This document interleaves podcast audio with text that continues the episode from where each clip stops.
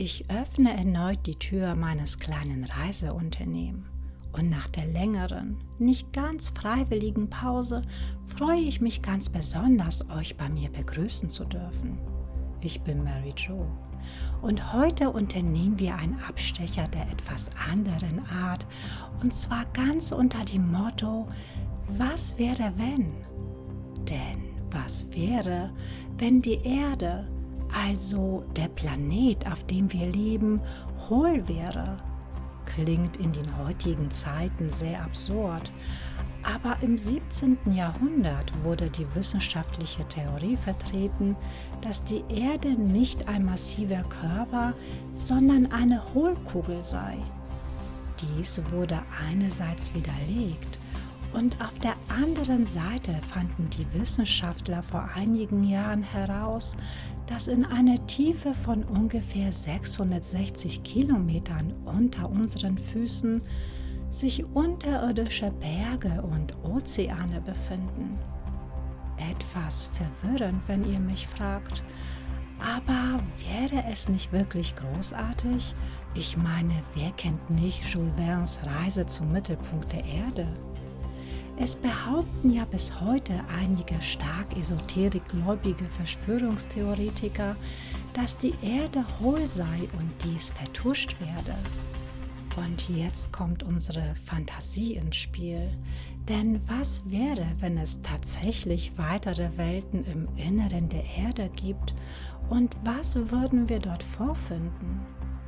Das Erdinnere soll angeblich durch große Öffnungen im Bereich der Pole zugänglich sein und manche erklären das Polarlicht damit, dass das Licht aus dem Inneren der Erde durch die Löcher fallen würde und am Himmel reflektiert werde.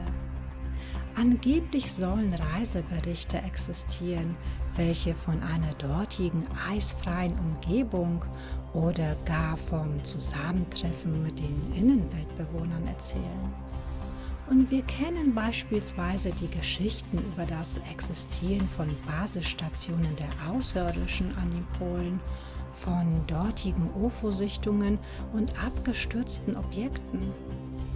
Wenn nun aber die Aliens ganz im Verborgenen das Innere der Erde bewohnen, würde dies nicht Sinn ergeben?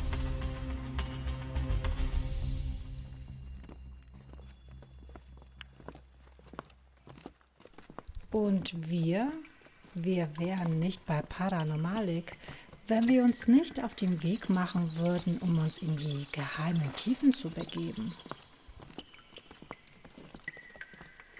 Da in vielen Religionen der Glaube an das heiß ersehnte göttliche Königreich besteht, da müsste es doch selbstverständlich auch nicht das ganz so beliebte Endziel unserer Lebensreise, die Hölle geben, oder? In den 1970er Jahren bohrten russische Wissenschaftler auf der Halbinsel Kola ein tiefes Loch zu Forschungszwecken in die Erde. Aber hierbei ging es nicht einzig alleine um die Wissenschaft. Sie versuchten ebenfalls die Amerikaner zu übertrumpfen, deren Bohrung in Oklahoma mit 9583 Metern als das tiefste Loch der Erde galt. Hochmotiviert legten sich die Sowjets 15.000 Meter Tiefe als Ziel fest. Zunächst funktionierte alles reibungslos, bis sie die Tiefe von 12.262 Metern erreichten, denn dort lag die Temperatur nicht bei den erwarteten 100 Grad Celsius, sondern bei 180 Grad. Sie bohrten unter erschwerten Bedingungen weiter, bis sie auf einen Hohlraum stießen, in dem angeblich Temperaturen von 1100 Grad Celsius herrschten. Mit Messgeräten und einem hitzeresistenten Mikrofon untersuchten die Wissenschaftler den Ort in der Tiefe, bis sie schließlich eigenartige Klänge einfingen. Handelte es sich hierbei um irgendwelche Störgeräusche? Nach längerer Auswertung äußerte sich der Geologe und Projektleiter Dr. Dimitriv Azakov dazu. Wir hörten schmerzerfülltes Schreien von Millionen Menschenstimmen Obwohl ich weder an Gott noch den Himmel glaube, bin ich mir sicher, dass wir uns bis zu der Hölle vorgearbeitet haben. Aufgrund der enormen Hitze und den damit verbundenen Arbeitsaufwand wurden die Bohrarbeiten im Jahr 1992 an dem damaligen tiefsten Loch der Welt eingestellt. Ganz einsam in einer abgelegenen Gegend südwestlich der Stadt Sapoljane und rund 160 Kilometer nordwestlich von Murmansk entfernt steht sie nun, die verfallene Forschungsanlage. Der Abrisstrupp ließ sie mit zersprungenen Fenstern und eingestürzten Türen einfach zurück. Nichts deutet mehr auf das ambitionierte Bohrvorhaben mit dem Namen supertiefe Kollabohrung hin. Und wer die Anlage betritt, könnte wahrscheinlich ganz leicht den verrosteten Metallverschluss der Schachtabdeckung übersehen. Unter ihr ein unglaublicher Anblick. Das angebliche Tor zur Hölle.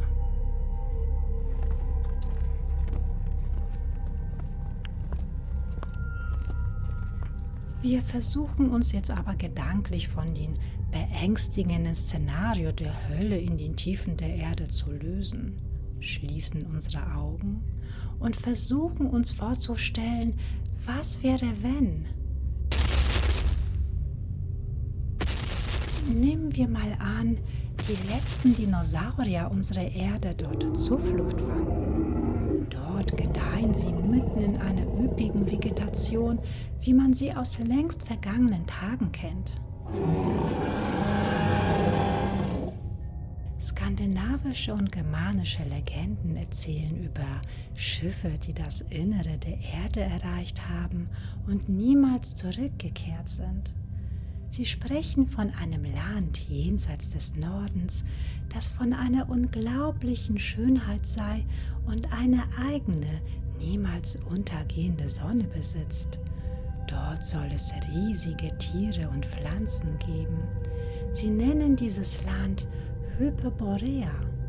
Handelt es sich nur um Legenden oder sind das wahre Geschichten? So wie es scheint, sind sie nicht die einzigen, die von seiner Existenz sprechen. Denn obwohl die Eskimo nie Kontakt zu den Skandinaviern oder Germanen hatten, erzählen diese übereinstimmende Geschichten, in denen es heißt, ihr Volk stamme aus einem immergrünen Land, ähnlich eines tropischen Garten, wo sie in glänzenden Luftschiffen lebten und irgendwann vertrieben wurden. Es gibt auch einige Polarforscher, die bei ihren Expeditionen einen Temperaturanstieg bemerkten, je weiter sie sich nach Norden bewegten. Das führte zu der These, dass grüne Oasen in polaren Gebieten existieren könnten, was natürlich jeder Logik widerspricht.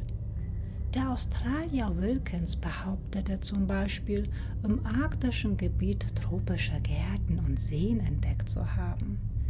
Befinden sich vielleicht dort die Einstiegsportale in die Unterwelt? Und es gibt auch noch weitere Erzählungen, die große Ähnlichkeit mit denen aus den nordischen Ländern aufweisen, wie die von den Einheimischen des Amazonas-Dschungels in Brasilien, von den Machuxi. Sie konnten unmöglich in Kenntnis der nordischen Berichte sein, alleine wegen der enormen Distanz. In den Machuxi-Erzählungen heißt es, dass sie noch bis zum Jahr 1907 durch einen Höhleneingang nach einem mehrtägigen Fußmarsch das Innere der Erde erreichen konnten. Dort, in der anderen Welt, sollen drei Meter große Menschen leben, die von gütiger Natur sind.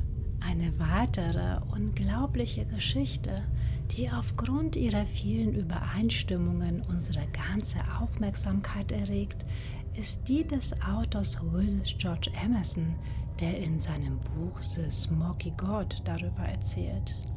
Emerson glaubte nicht an die Existenz einer Welt im Inneren unserer Erde, bis er die beeindruckende Geschichte eines alten Mannes hörte, die ihn eines Besseren lehren sollte. Der Name des alten Mannes war Olaf Jansen, ein 92-jähriger Norweger, der seine letzten sieben Jahre zurückgezogen in einem Haus in Kalifornien lebte. Früher war er Fischer gewesen und bereiste die Welt, bevor er dann in eine Nervenheilanstalt eingesperrt wurde. Dort verbrachte er 28 Jahre, weil sein unglaubliches Abenteuer, welches er erlebt haben will, alle für kranke Hirngespinste hielten. Im Jahr 1862 wurde dann endlich entlassen und übergab zwei Jahre vor seinem Tod dem Schriftsteller Emerson einige detaillierte Informationen über seine abenteuerliche Reise samt Zeichnungen und Karten. Aber hören wir uns doch seine Geschichte mal an von dem Olaf Jansen, der als Sohn eines skandinavischen Fischers in Norwegen geboren wurde. Nach seiner Hochzeit zog er nach Stockholm. Eines Tages schlug der Vater dem inzwischen 19-jährigen Olaf eine gemeinsame Schiffsreise vor. Nachdem sie den ganzen Reiseproviant verstaut hatten, stachen sie in See.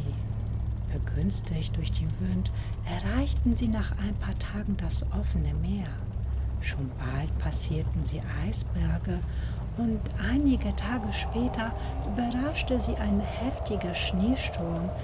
Haushohe Wellen schlugen um sie, sie drohten zu kentern. Der Horizont lag direkt vor ihnen, links und rechts vom schwarzen Nebel umgeben, der sich nach oben hin aufzulösen schien. Nach einer gefühlten Ewigkeiten des Bangens um das eigene Leben beruhigte sich endlich das Meer und der Nebel verschwand nach und nach. Die Sicht wurde immer klarer und über ihnen erstrahlte eine blasrote Sonne. Sie waren sich nicht sicher, ob ihnen ihre Sinne einen Streich spielten. Aber die Sonne blieb weiter über ihren Köpfen leuchten, während sie weiter segelten. Es waren mittlerweile schon fünf Monate vergangen, seitdem sie Stockholm verlassen hatten, als sie endlich Land vor sich sahen. Als sie vor Anker gingen, hörten sie in der Ferne Gesänge begleitet von Musik. Plötzlich entdeckten sie ein Schiff einer unbekannten Bauart und es dauerte nicht lange, bis sechs Männer von gigantischer Statur in einem kleinen Beiboot auf sie zugerudert kamen. Diese redeten in einer völlig fremden Sprache. Die beiden wurden eingeladen, mit ihnen mitzukommen. Obwohl Olafs Vater über 1,90 Meter groß war, sah er neben ihnen wie ein Zwerg aus. Diese großen, freundlichen Menschen liebten es zu musizieren und verfügten über ein umfassendes Wissen in allen Bereichen. Sie erreichten ebenfalls ein sehr hohes Alter. Manche von ihnen wurden um die 800 Jahre alt. Ihre Städten waren prunkvoll mit Gold verziert und alles in dieser fremden Welt schien ebenso gigantisch zu sein wie die Bewohner selbst. Die Spannweite einiger Vögel war bis zu neun Meter lang. Es gab große Ozeane und reichlich Flüsse und Seen. Nachdem Olaf gemeinsam mit seinem Vater dort einige Zeit verbracht hatte, beschlossen die beiden Männer, die Heimfahrt anzutreten. Nachdem sie 45 Tage lang riesigen Eisblöcken und Eisschollen ausweichen mussten, glaubten sie alle Gefahren überwunden zu haben und endlich auf dem richtigen Weg zu sein, als das Unglück passierte. Sie kollidierten mit einem Eisberg. Dabei verloren sie nicht nur das Boot, sondern Olaf auch seinen Vater. Olaf hatte Glück, von einem Walfangschiff gerettet zu werden, als er auf eine Eisscholle trieb. Aber als er seine Geschichte erzählte, hielt man ihn schlicht für einen Verrückten.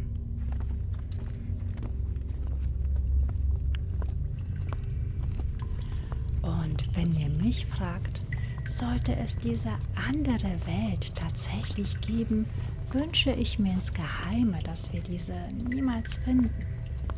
Und was meint ihr? Haltet ihr es für möglich, dass eine Welt im Inneren der unseren existiert? Es ist ja teilweise sogar die Rede von mehreren solcher und es gibt viele Geschichten über ihre angeblichen Bewohner. Ich meine, es gibt ja einige riesige Höhlensysteme, die bis heute nie gänzlich erforscht werden konnten. Wäre es denn purer Wahnsinn und zu weit hergeholt, sich diese in einer noch größeren Dimension vorzustellen? Berichtet mir, wie ihr darüber denkt und vielleicht habt ihr noch Ideen, was sich noch dort verbergen könnte. Vergesst nicht, ein Abo dazulassen und über eine Bewertung meines kleinen Reiseunternehmens würde ich mich ebenfalls sehr freuen. Hoffe, ihr habt unseren Ausflug genossen und seid das nächste Mal wieder mit dabei, wenn es heißt Mystery Time mit Mary Jo.